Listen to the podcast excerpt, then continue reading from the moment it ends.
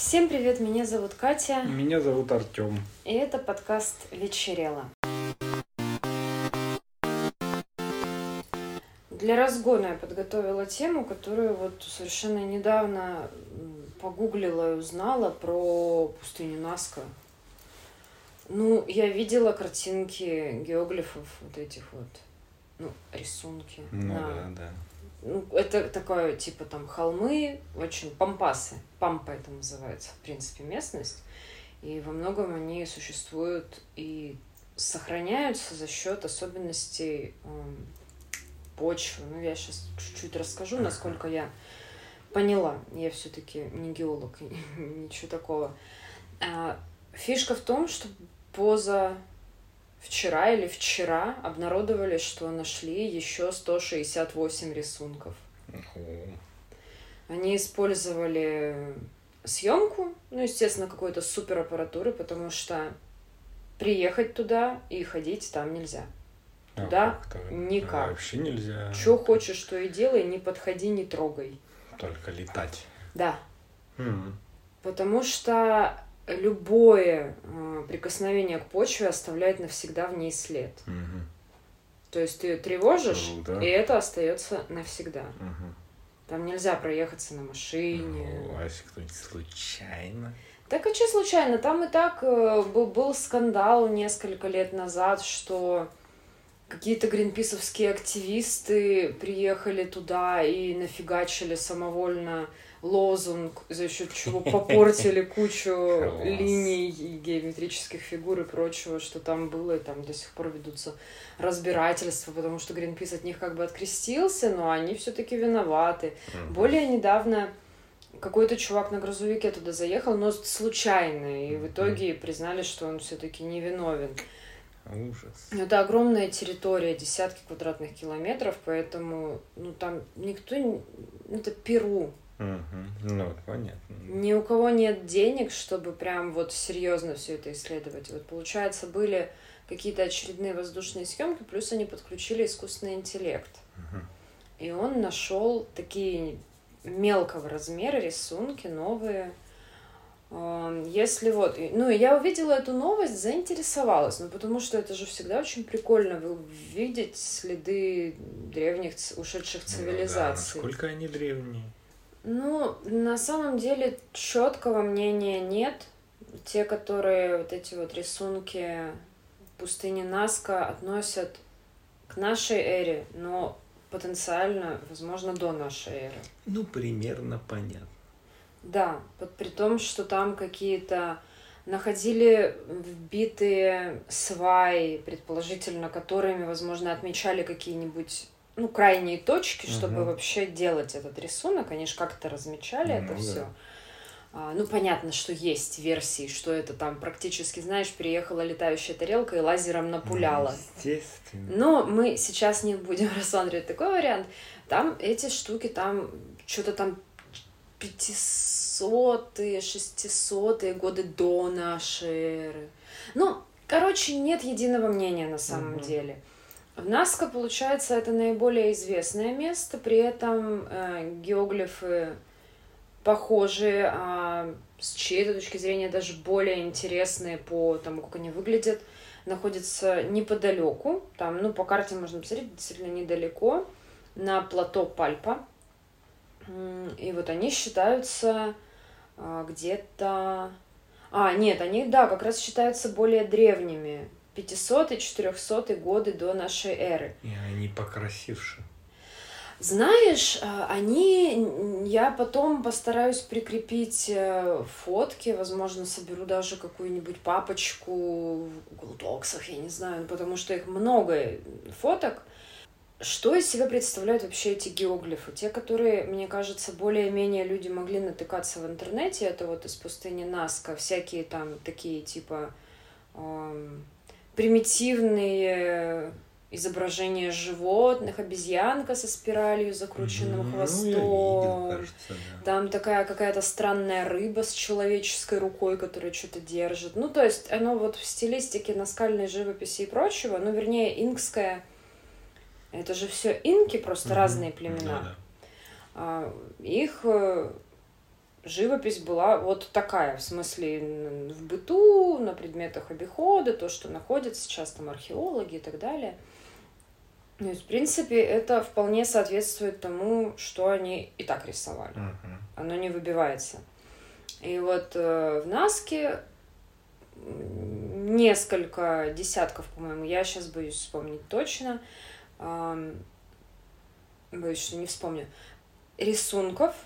Один, по-моему, антропоморфный, остальные всякие разные животные, ну и такое. Вот сейчас нашли 168 новых, но они мелкие, и их, возможно, не находили просто потому, что они ну, не так бросаются в глаза, и это вот именно искусственный интеллект помог увидеть Мгм. их, Ну, разглядеть понятно, получше. А, Несколько сотен геометрических фигур, преимущественно трапеции А треугольники. летающие тарелки там есть? Нет. Не-не-не, там ничего такого. Сорян. И сотни и тысячи линий. И вот фишка в том, что вот эти, если сами рисунки, ну, мало ли. Ну, да, ну, там, типа, есть разные версии, что это и что-то культовое, там, Мгм. обрядовое, религиозное. Но линии, которые составляют очень сложный паттерн, выглядят, я не, это ни на что не похоже. Мгм. При этом реальных каких-то карт не существует.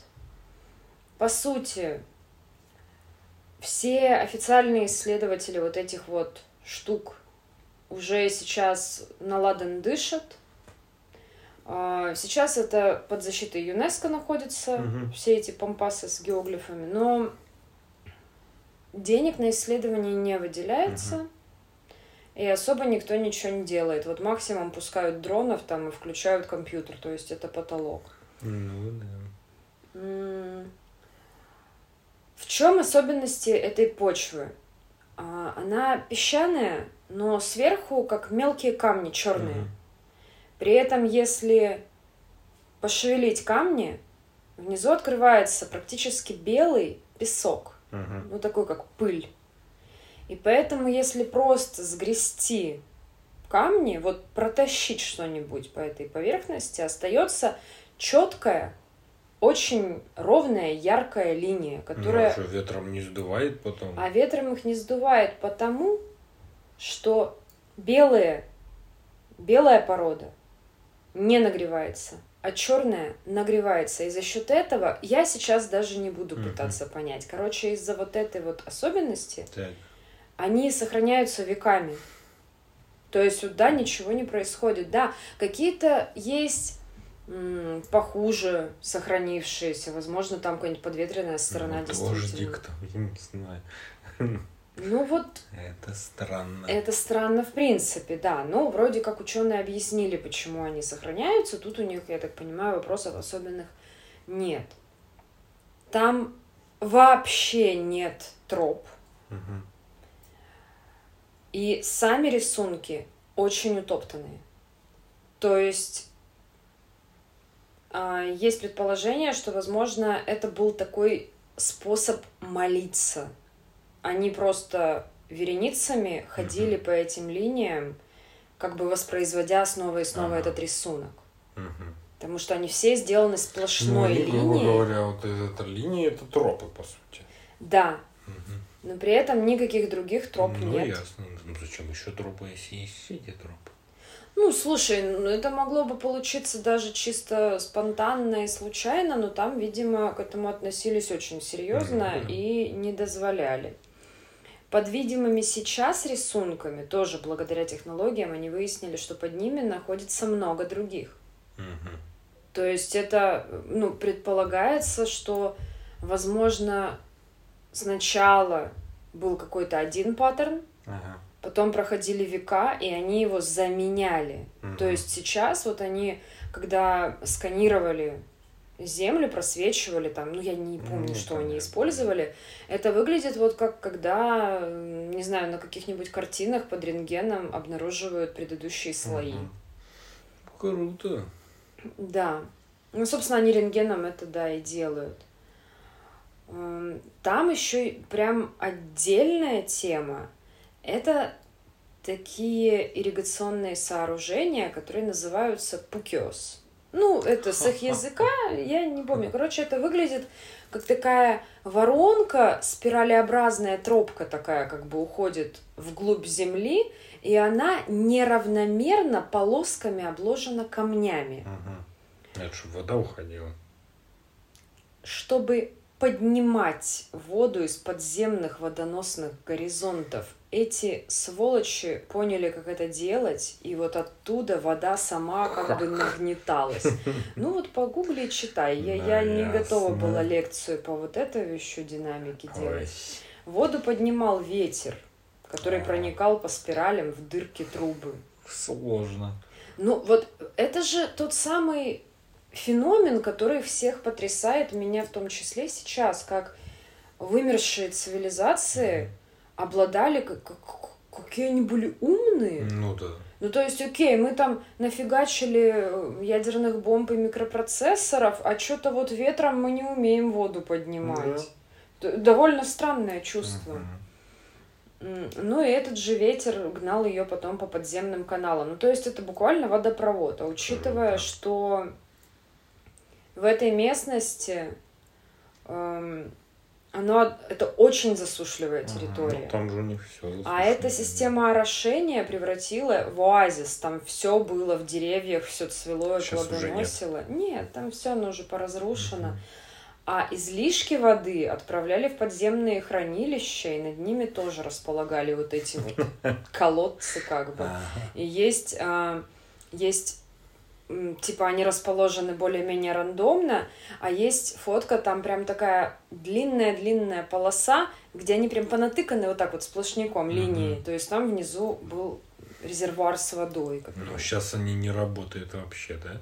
Нет, нет. Они сильно разрушены. Они Мгм. ну, просто люди долго пытались понять вообще, что это такое. Ну да. На плато Пальпа меньше рисунков, но больше сложных геометрических штук. То есть это выглядит как что-то, ну, оно и есть более древнее, но это снова вписывается в ту самую концепцию, когда постепенно какой-то происходил спад вот в, в развитии цивилизации, вс- общество и цивилизация начинала деградировать, упадок, и они больше как будто бы, ну, они как будто утрачивали Ну, вот понятно. все те старые знания, умения, Мгм. потому что то, что э, на плато Пальпа, это выглядит как матрицы, таблицы, там очень симметричные, сложные, как мандалы, а вот э, в пустыне, ну, уже, извините, рисунок макаки. Мгм. То есть вот Ну, они ж правда погибли почему-то. Да. Ну вот не, не, нет тоже нет точной информации, никто не знает, что именно случилось, там максимум Ну, это да. предположения, это было слишком давно. А вот на одном из таких вот склонов, где этими линиями все расчерчено, э, местные говорят, что это такая тема в дни солнцестояния, если куда-то там поставить шест, тень будет падать строго вдоль линии. Мгм. Они это заметили, но мы не знаем, зачем это было надо. Ну да. Ну, видишь, там же вообще цивилизация была огромная, с огромным количеством людей. И эти города в джунглях, которые все раскапывают просто среди деревьев город 30 километров.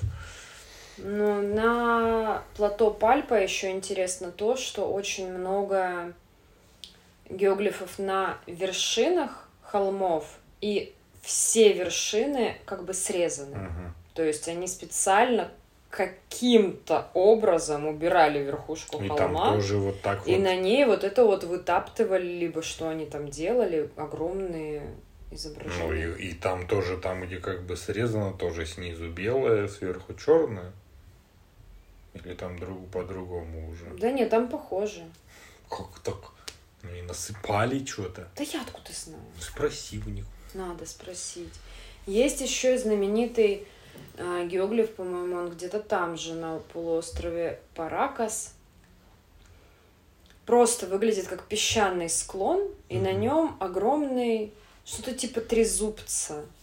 Его называют условно канделябр. Но э, если вот эти вот геоглифы, они не могли быть ни зачем нужны людям логически, потому что их видно только с огромной высоты. Uh-huh. Там все исследователи сразу же проверили, нет ли какой-то горы, откуда открывается какой-то да. супервид, пазл складывается. Никак, только с огромной высоты. Угу. То есть тогда не, не бывало. Ну, они даже и не видели, в общем. Да. А, то вот этот вот канделябр, скорее всего, использовался как ориентир для кораблей. Угу. Потому что его очень издалека видно из моря, ну, ну и это уже хотя бы можно предположить. Может быть, это и не так. Но mm тут, знаешь, хотя, ну, хотя бы... что-то логическое. Хотя бы версия, да. да. Ну и, естественно, это я просто порассказывала, что есть вот, и мы можем это увидеть угу. по фактам. Ну да. А, можно заказать туристические полеты над пустынями, но они летают в основном по одним и тем же самым таким популярным маршрутам. И на данный момент исследователи считают, что мы знаем только о 5% всех рисунков, которые там есть. Ну, понятно, да. Ну, а возможно, и не узнаем. Ну, это понятно, да. Ну вот, да, продолжают открывать, и, в общем-то, да, есть надежда, что как-то это все хотя бы картинка будет более полная. Насчет того, чтобы мы получили объяснение, у меня есть большие сомнения, что это возможно. Ну, это да, там нужны какие-то дополнительные знания, откуда бы их взять. Ну да, только если что-нибудь откопают. Ну, ну что-то, да. что прольет свет. Так, да, естественно, очень много теорий про НЛО, что это чуть ли не космодром, и вот без изображения обезьяны летающая тарелка сесть не может, разумеется. Я не знаю, что я прикопалась к этой обезьяне. А, ну, очень много версий, что это как-то связано с астрономией, потому что один из геоглифов довольно известных, он один из самых крупных, он такой типа паучок, ну это условно, угу. можно сказать, что, наверное, похоже на паука. Потом, я, если честно, не очень поняла, но как-то они смогли просчитать с помощью компьютера, что он отображает движение звезд скопления Ориона. Угу. Вот как-то в комплексе ну, я тоже за подумал, год. что эти линии, что или я слышал такое. И вот эти и линии, которые подходят и вокруг угу. этого паука и все такое, они тоже как-то там расположение других звезд, ну, да, планет да. и все такое. И вот там у них вроде сложился пазл. Про остальные они пока таким похвастаться не могут. Ну и, ну и паук там хотя бы он такой довольно абстрактный, и мы пауком его называем для удобства. Угу. Ну а там, где конкретные вот млекопитающие рыбы... Ну, как у нас созвездие называется, ну что у них так они назывались? Созвездие обезьяны. Да, возможно, просто ассоциативное мышление. Да, конечно. Но пока тоже это вот какие-то единичные, точечные попадания, и то будет смешно, если они ошибаются, что вообще не в этом дело. Ну да. И, ну, в общем, версия миллиард, информации ноль, по сути, но мы нашли новые картинки. Ну, причем те, которые нашли, они мелкие. И... Ну, насколько мелкие? А, Метр, два, маленькие. Ага. Потому что вот эти десятками метров ну, измеряются в длину. Угу. Ну, на многокилометровых а эти там, штуках, конечно, да. Типа, ну, до 10 метров, по-моему, угу. я видела информацию, что все. И они все выглядят гораздо примитивнее. Угу. То есть, возможно, это какие-то более поздние, ну, когда... что-то уже последнее, кто-то натаптывал там. Из последних сил. Да. Вот такая у меня была интересно, информация. Интересно, и у нас так получилось, что мы посмотрели два фильма, каждый из которых нам показался достойным упоминания, хотя м- про один я даже мне будет очень сложно что-то сказать, но мы попробуем. Это фильм, который называется «Целиком и полностью», фильм э, Луки Гуаданиньо, куда он пригласил на главную роль своего одного из любимых своих актеров, с которыми он работает, это Тимоти Шаломе. Фильм переводится Bones and All, И, ну, так понятнее, конечно. Это, наверное, один из самых странных фильмов, которые я смотрела за последнее время. И мы посмотрели его только вчера. И я, конечно, попытаюсь что-то сказать и с удовольствием послушаю твои впечатления, но у меня эм, пока что есть чувство, что он еще очень долго будет укладываться в моей голове. Ну, возможно, да. Просто, ну, бывают такие фильмы, ну, ты посмотрел, как бы вот у тебя есть непосредственная сразу какая-то реакция, она, ну, может, конечно, измениться, но в целом ты вроде все как-то разобрался со своими эмоциями. А здесь прямо он такой медленно докручивается в моей голове. И я наверняка его посмотрю еще, потому что у меня даже в течение сегодняшнего дня изменились э, впечатления о том, какие эмоции он мне подарил. Ну вот, может, в этом его и фишка. Потому что он, ну, мы его долго ждали, я, по крайней мере, помню про него. Мгм. Потому что, во-первых, Ну, это я натыкалась имени. иногда, да. Во-вторых, это все тот же Канский фестиваль, где еще очень много чего скоро будет выходить из того, что получила награды или просто очень хорошо встречено было. Но он победил э, в номинации Серебряный лев за лучшую режиссерскую работу. Да, режиссуру, и там какой-то там еще лев чьего-то имени актрисе, вот этой ну, главной героини. Премия Марчелло Мастрояни. Вот. Ну, это их там типа, да. Ну, да, они там все как-то называются, но это за актерскую игру, я Да. так понимаю. Мгм.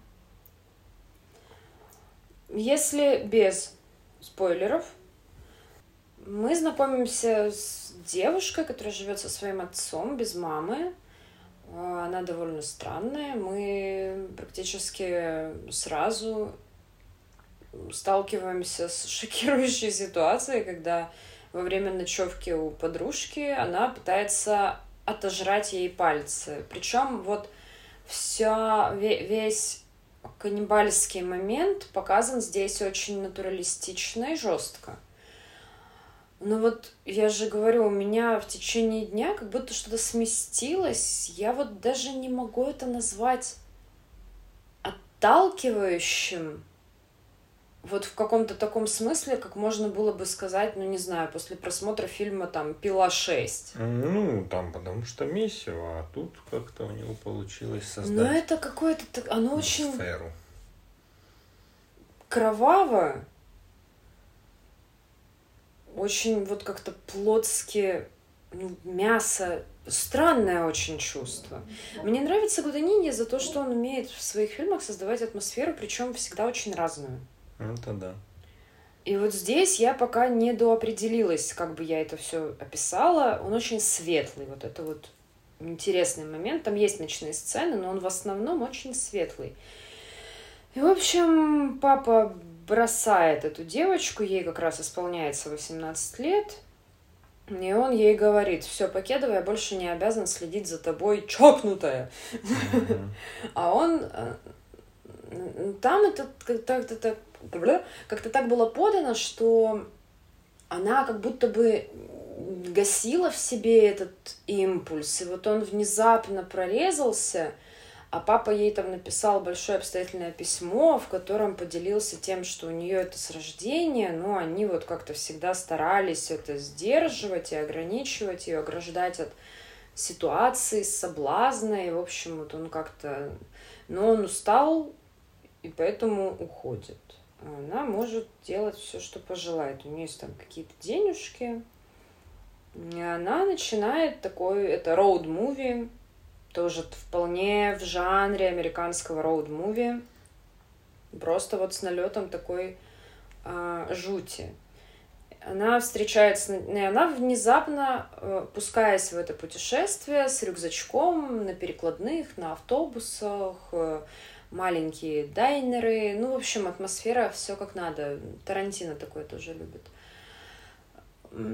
Она встречает сначала одного а, коллегу по, по хобби, потом другого, и, в общем, внезапно обнаруживает, что есть вот такая целая субкультура, если так можно сказать. При этом они Ну, они не как вампиры, например, они не обязаны постоянно кого-то есть. Но это им дает полноту жизни, для них это важно, им это нужно. Если... Нет, им очень хочется. Ну, в смысле, они прям... Ну, понятно, но они не, не умрут. И ну, они... это да. Ну, вот поэтому она тоже и жила все это время нормально.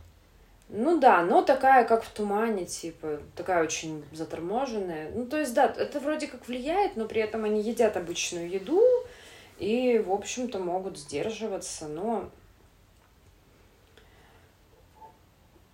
основная задача у этой девочки найти свою маму, потому что она думала, что мама умерла, а папа в письме сообщает, что нет, и у нее есть квест – как найти маму, узнать, что с ней, как она. Папа сам не был уверен, где она наверняка, просто вот он знал, что она не умерла. И он там дал ей какие-то наводки, он, она пошла там знакомиться с людьми, искать. Эм, и в итоге вот у нас есть тема про поиск мамы, про принятие себя, очевидно, а, у нее завязываются отношения с персонажем Тимоти Шаломе. Странные отношения с немного поехавшим, как они друг друга называют, едоком. Ну и любовная драма.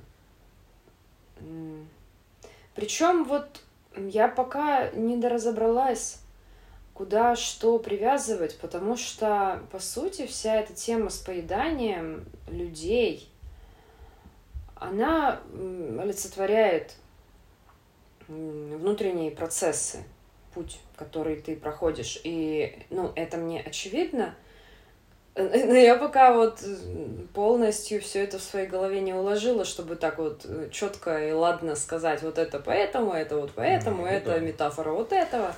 Ну, может, так и не получится, знаешь. Может быть. В принципе, это эмоциональная какая-то такая хрень, иногда ты просто что-то чувствуешь, ну вот и достаточно. А, ну и название Bones and All, это буквально в самом начале тоже фильма, когда она знакомится с людьми, которые тоже промышляют э, каннибализмом, они ей говорят, что это вот отдельный кайф съесть кого-то без остатка. Типа bones and all, you know. Это, конечно, тоже очень важный момент. Там круговая композиция и все такое. Ну вот если без спойлеров, наверное, так. Тебе понравился? Ну, сложно сказать, что прям понравился, когда я смотрел. Ну, наверное, он оставляет какие-то вопросики. Вопросиков дофига, Ну, да. все-таки красивый, как бы там чего не было, хоть и странный такой, вот это вот путешествие через всю Америку, разные штаты едут, ну, то есть это приятно смотреть, и это не, не надоедает, как могло бы что-то другое. Ну, мне еще навеяло, конечно, атмосферу, как Стивена Кинга местами, тоже всякая дрянь на фоне американского юга. Да. А, но он местами, конечно, сильно отталкивающий. И то, как это совмещено с ярким освещением, это очень свежо и необычно. Ну, со спойлерами, если честно, мы можем очень коротко, потому что я же говорю, я пока вообще не готова с умным видом там что-то раскладывать по полочкам. Мне еще самой надо.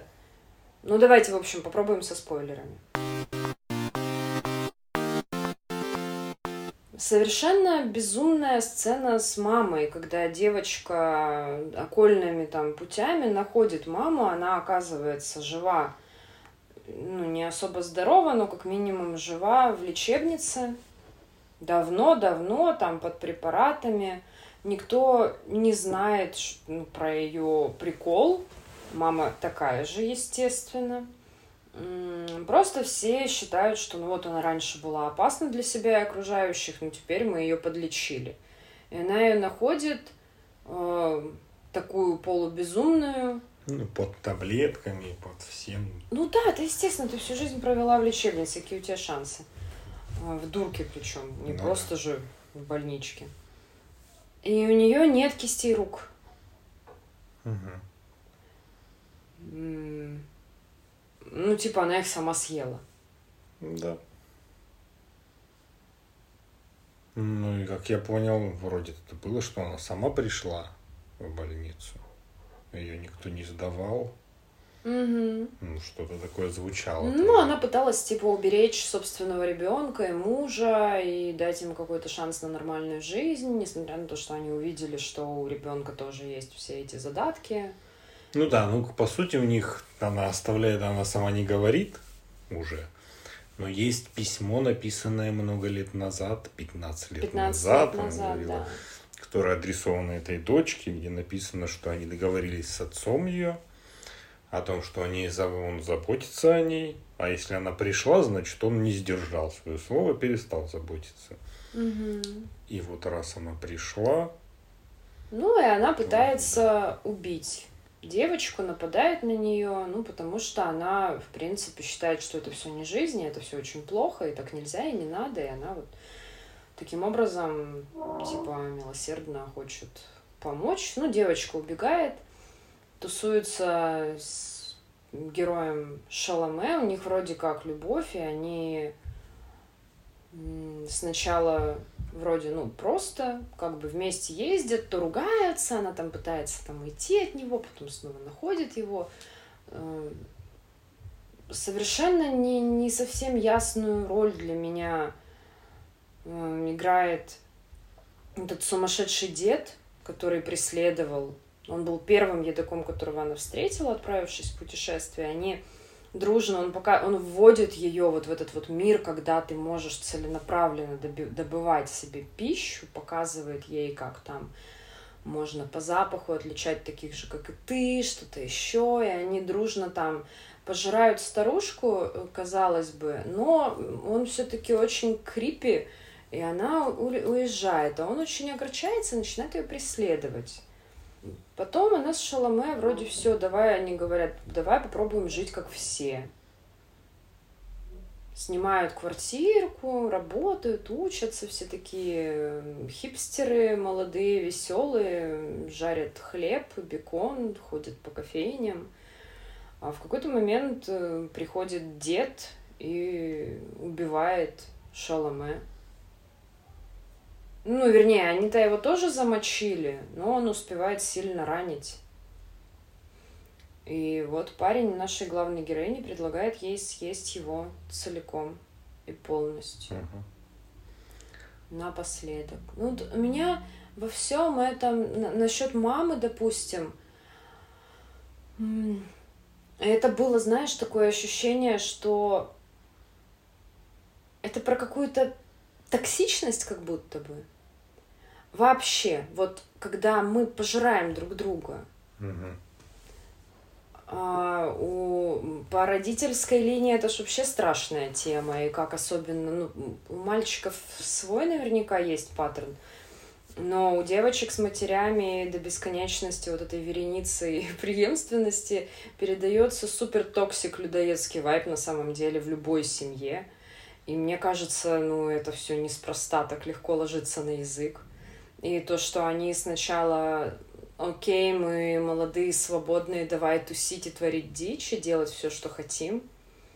А потом вроде как остепенились. А что тогда из себя представляет этот чокнутый дед? Он олицетворяет что? Прошлое? Ну, у меня вообще про все это общий взгляд есть. Давай. Если ты закончила Да, своё. да, я, у меня вот пока такие обрывочные. Как бы раз это Гваденьевич.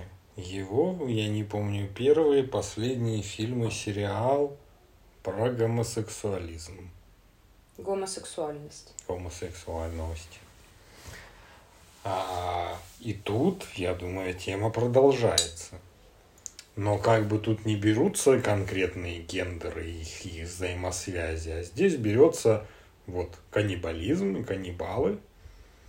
Девочка, которая А, типа осознает, себе подобных, что она каннибал, находится какой-то дед злобный, который такой, я сейчас тебя всему научу. Она такая молоденькая, маленькая девочка, ничего не знает, говорит, да давай. Там находится человек, который ей нравится в этой тусовке. Находятся какие-то еще другие люди, она узнает, что их много, и они разные. И там была тема, когда человек вот этот рассказывал про целиком и полностью съесть. У него был друг, который и она заметила, и, в принципе, они в процессе разговора сказали, что он на самом деле не такой по природе. Ему не нужно, ему не... У него нет тяги физической кого-то есть. Но он в тусовке. Он тоже трех уже съел. Оу. Это тоже вот что-то такое, кто как бы не прям вот гомосексуальность. И Ну, а я как поняла. бы в тусовке. И по сути тут можно разложить на вот эти все части. Тут и злобный дед, который все портит и пытается вернуть молодое тело потом. И, ну и в принципе про любовь, конечно, это все целиком и полностью, вот это вот люби меня полностью. Ну да, да, да. Да, поэтому мне кажется вот так все. Блин, ну да, наверное. Я как-то даже... Ну, там было про бисексуальность Шаломе, но это просто Ну. из серии «Это современно», пофигу. Ну да, это как бы тоже да, но это же другое в плане, если фильм Да, сложить. да, да, да. Совсем другая вещь. Ладно, вот у нас есть такие версии. Да, ну и то, что там с родителями, собственно, тоже, что отец не понимает, бросил тебя, потому что ты такой. Мать тоже такая, но она не хочет быть, чтобы ты был такой, она тебя готова убить. Ну, то есть, мне кажется, все Мгм. туда. Да, многое объясняет.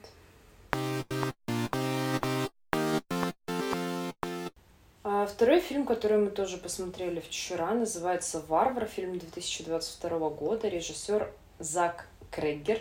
Не путать с варвары. Варвар один. Варвар. Да, да, просто называется Барбариан. Ну, варвар, да, в единственном числе. Режиссер, честно говоря, такой не, не, не очень-то плодовитый Ну да, я, я тоже листал вчера, но ничего особо такого прям не снял. У него были какие-то сериальчики. Да, какие-то мелкие фильмы. сериалы, которые не очень... известного. Да. Однако здесь вот даже интересный момент. В этом фильме играет Билл Скарсгард. Для тех, кто путается в Скарсгардах, это тот, который эм, Пеннивайз из фильма «Оно». Ну и не только. А, Фильм в двух частях. Ну, они вполне линейное там развитие, но его можно поделить на две половинки. Ну да, наверное, ну да. А, Женщина снимает, арендует жилье, домик на Airbnb, приезжает на собеседование. Внезапно оказывается, что там какая-то случилась накладка, в этом доме уже заселился человек. Они пытаются связаться с э, сервисом, но уже поздно, никто не отвечает. Они там а, вообще фильм очень построен на саспенсе, на тревоге. То есть с самого начала ты оказываешься в ситуации, что ты в ночи в незнакомом городе один, тут какой-то левый дядька, ну и, соответственно, тут же можно предположить вообще все что угодно, вплоть до того, что это местный маньяк, и он все это подстроил. Ну или даже если нет, но все равно это левый человек, ты же не чувствуешь себя безопасно. А, Там как-то так получается, что в этот момент в городе некий ивент, э, невозможно снять нигде номер в гостинице, и они, в общем, преодолев какой-то такой а, барьер первой взаимной неловкости, недоверия, все-таки она остается, ну, потому что это же не гостиничный номер, а целый дом, там много комнат, нет проблем, в общем-то, чтобы разместиться. Ну, честно говоря, я бы просто у нее машина, я бы просто уехала в город и что-нибудь придумала, но окей, она делает такой выбор, там они все, как обычно, делают много хороших и правильных выборов, которые приводят их туда, Ну, куда это же приводят. ужастик. Вот, ну а потом там начинают происходить э, всякие страшные штуки, все оказывается вообще там очень много сюжетных поворотов, все переворачивающих по нескольку раз с ног на голову. Ну и поэтому без спойлеров, в общем-то, будет сложно. Мы просто быстро по фактам пробежимся в следующей части. Тебе понравился? Да, мне очень понравился, потому что он такой разный. Ну, он, у него там просто есть как бы разные куски разное время, там, ну, грубо говоря.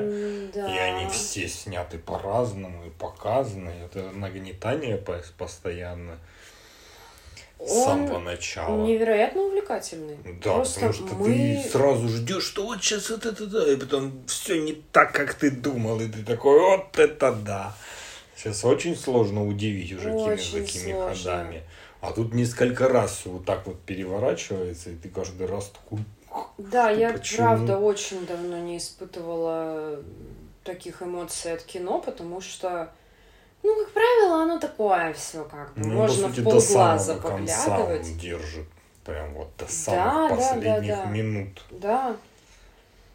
При этом он 102 минуты у него хронометраж, то есть не, не как обычно там 70-80 минут, как ну, сейчас да. стали делать. Да. Ну, круто, мне очень понравилось. Я прям советую всем, кто к ужастикам относится. Там есть э, немножко скримеры, немножко мяса, но оно, ну, я бы не сказала, что это основной пугающий момент. Ну, это да, очень конечно. так ощущается ровно. В основном он именно психологически очень держит. Так что это прям ценный экспонат. Но если за спойлерами, они, в общем, обнаруживают на следующий день дверь в подвал. То есть сначала нас просто вот разогревают их взаимодействие. Ну да, ну что... просто вот это вот еще тоже все с самого начала, и ты же знаешь, что это ужастик будет сейчас. Ну, и да. ты ждешь, что вот этот вот Скарсгард это будет маньяк, то он заселен уже в доме, она да, приехала. Да, да. И она ложится спать, а он такой душный и мерзкий. И что-то и... там, потом что-то дверь открыта была, он э, открестился. Ну, в общем, подозрительно. И на следующий день она обнаруживает он там уехал по делам, оставил записку, она обнаруживает дверь в подвал, что-то она там искала, туалетную бумагу или что-то.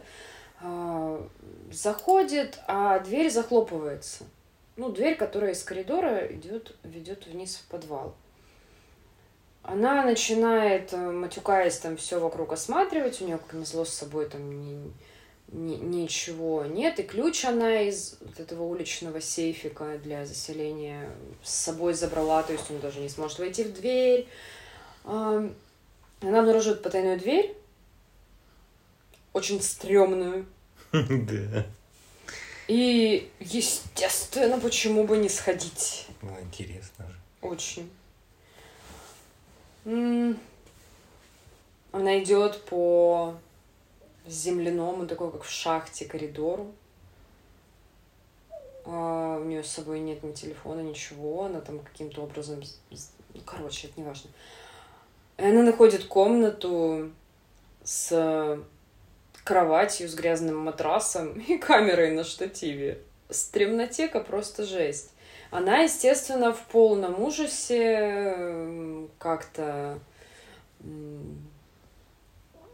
пытается снова поломиться в дверь, никак не получается. В итоге через окошко цокольное приходит ее сосед, они там кое-как отжимают окно, чтобы она передала ему ключ, но ее освобождает. Ну и она в полном ужасе говорит, все, я отсюда валю, до свидания, я здесь оставаться не буду. А, она еще ездила днем на собеседование видела, что они, по сути, живут в абсолютно заброшенном районе. Ну да, это Детройт. Кто знает про Детройт, это мертвый практически город, который раньше был ну, одним, одним из главных городов США. И он, ну, вот, вообще дико разрушенный. И у них единственный в районе целый дом. Очень красивый, прям с иголочки. А вокруг половина сожжена, вторая половина разрушена. В разрушенном Машины граффити, сгоревшие. Да, да, да, все всё заросло. вообще. И даже вот потенциальный работодатель нашей героини, когда спрашивает ее, ну там такой типа смолток, где вы остановились, она называет район, женщина очень сильно меняется в лице, но наших персонажей это, блин, не настораживает, у них все нормально. Ну, это, Ну. это уже как бы классика Может, жанра. они русские просто. Она такая, «Э, Поэтому на». что, с ними бог? Ну, в каком селе, все разрушенное, у тебя есть Ну, топор. в общем, да, я полагаю, там типа было дешево, плюс э, вот сейчас нет особо подсъем ничего. Вот, и э, она собирается валить, ей уже и до этого намеки давали, и там какой-то бомж на улице пытался за ней бежать. Ну, то есть, Да, и вот это все покрыто огромной кучей деталюшек всяких. много деталей, которые нагнетают обстановку, но ты пока не можешь срастить, как они друг с другом связаны, какие значимые, какие, может быть, нет, и чё к чему. Да, и тут же бомж бегущий, он тоже потом появится. И про то, что сосед говорил, что там съест, ты тоже ты такой думаешь, так он же, может, врет, она ж не проверила, есть ли там съест. Ну да, он в самом начале сказал, Он сказал ей, она можешь. перестала звонить. И ты такой думаешь, да что, может, он врет специально, чтобы ты не уехала. Ну да. И вот это все, это все вот постоянно что-то накидывается, и вот ну, как они так смогли. Что никто не делает, ни у кого не получается. Ну, не может быть, они 20 лет писали сценарий, я не знаю. Если так, мое почтение. Вот, и она уже вот готова уйти, но ее сосед просит ее подождать секунду, проконтролировать, чтобы дверь не захлопнулась, ну, как было у нее. И что он сходит, тоже посмотрит. Ну, потому что он как-то так, типа, почему я должен там вообще тебе верить? Она с выпученными глазами вот это вот все говорит про потайную комнату. И с одной стороны, да, это звучит, возможно, неправдоподобно, а с другой стороны, ну, даже если она выдумала, ну, я не очень понимаю, что ему так принципиально Ну, в это смысле, стало. она, она же говорит, ну там комната с кроватью, ведром и камерой. Ну, как бы ты такой, ну, комната с кроватью, ведром и камерой. Ну, ты можешь себе по-разному ее представить. Ну, мы же ладно, просто ее видели, а он такой, «Бля». но мы все еще подозреваем, что он плохой. Да. В итоге он спускается, его долго нет. Она мешкает, думает, мнется, в итоге идет все-таки его вызволять, поколебавшись. Обнаруживает, что там, если пройти мимо этой комнаты с ведром, а, ну там было ведро, да, есть еще одна дверь, Потайная ты. потайная дверь, которая ведет еще в подвал внутри подвала, еще долгие ступени вниз. Какая-то шахта с разветвлением. Ну, короче, жесть полнейшая тоже, но она не робкого десятка, надо спасать шведа. Ну или кто он? В итоге она идет, э, видит клетки. Ну, в смысле, там явно вот этот вот вайп э, какого-то сексуального рабства и чего-то отвратительного. А, В итоге он там на нее буквально вываливается из-за угла с выпученными глазами, что типа вот тут кто-то есть. И тут из темноты выбегает некто и уничтожает его. И вот опа, затемнение. И в следующей части, ну потому что это получается как бы, я так понимаю, по времени особо там немного прошло. Две недели прошло, и нам показывают следующий. Да, мы кусок. знакомимся с чуваком, с актером, не очень Он успешным. сценарист. А, сценарист, хорошо. Извините. Он играет его Ну вот тоже довольно-таки знаменитое лицо, Джастин Лонг. известное в узких кругах. Ну, он в сериалах очень много играл, ну не Ну, только. В паре фильмов. Да. Был прикольный фильм про время с ним. Не помню. Ну, в общем, у него вот здесь, вот мне кажется, это прямо очень завязано. У него обвинение в сексуальном абьюзе. А, Соответственно, это будет очень дорого, ну, иск. Ну, да. То есть ему придется, возможно, продать какое-то свое имущество. И это общеизвестным становится фактом, потому что это шоу-бизнес, вот эти вот все дела. Ну да, он там где-то со своей коллегой поступил нехорошо, но при этом, если сначала не совсем понятно, но очень быстро становится видно, что он совершеннейшая сволочь. Такой вот классический абьюзер на кабриолете. И это его дом. Но он там не был миллион лет, он заключил договор с, вот, с Airbnb, и какой-то менеджер занимается обслуживанием, ему просто, ну, как пассивный доход, и все, он там не был. Да, он просто купил дом и все. Да, ему кто-то его за три копейки денежки. продал, он купил, вот там какие-то денежки капают, и тут вот он думает, что, может, ему придется продать этот дом, он едет туда, видит э, брошенные вещи, звонит менеджеру, ну, ничего особо, потому что это, там никто не был с этих пор. И он находит э, дверь в подвал. И он спускается, и там, там уже я не буду подробно расписывать, он находит эту э, девушку, запертую в таком, типа, в каменном мешке. Ну да. И получается, что там был чувак, который был первоначальным хозяином дома. Да, когда еще город был в порядке, все красиво, зеленые лужайки. Да, он был маньяком. Он крал женщин, запирал там вот в подвале, издевался над ними. А, и со временем эти женщины начали рожать ему детей. И вот это один из одна из дочерей там. Нет, они начали рожать ему детей, а потом от него еще детей. И это вот одна из а, его ну да, да, дочери да. внучки. Да, да, это вот продукт э, кровосмешения. Соответственно, она, ну, во-первых, она, естественно, дикая-придикая, потому что тусовалась под землей всю жизнь. Угу. А этот дед давно заперт в комнате, уже еле способен. Ну, тут не очень все понятно, ну да. Ну, нам это да, нам это обрисовали. Но я же говорю, мне кажется, что здесь все-таки есть дидактический момент. Что нам не зря привнесли вот этого арбузера, который ну, весь да, из себя да. такой плохо обращался с женщинами. Ну, понятно, он не был маньяком, он никого не держал в рабстве, но все-таки это же актуальный вопрос в наше время, вполне себе. Да.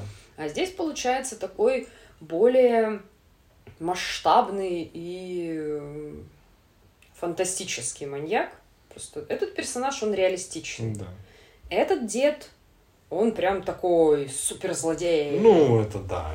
Это все несколько преувеличено, потому что я бы хотела посмотреть, как он выдолбил себе эти шахты разветвленные. Это было бы интересно. Потому что это как Выглядит так, как будто в скале просто Там выдолбили. такие катакомбы. Ну да, это не очень верится, что это возможно, но зато очень масштабно да. все, очень с пафосом. Ну и вот его настигает возмездие, получается, от жертвы сексуального насилия, но на каком-то вот таком, как вот древнегреческая трагедия уровне. Ну, в итоге, да, они пытаются спастись, им помогает бомж тот самый. Да, который бежал, а эта баба от него убегала. Да, он хотел думал, помочь, что, да, он хотел там, типа, они все что, знают, да, что по ночам это чудище бродит по округе. Ну, то есть там у них прям вообще своя атмосфера. Да, да, да. Вот, и чем все заканчивается? Ну, она его убивает, этого нехорошего чувака. Которого? А, абьюзера. Она его разве убивает? Ну, она ему глаза выдавила.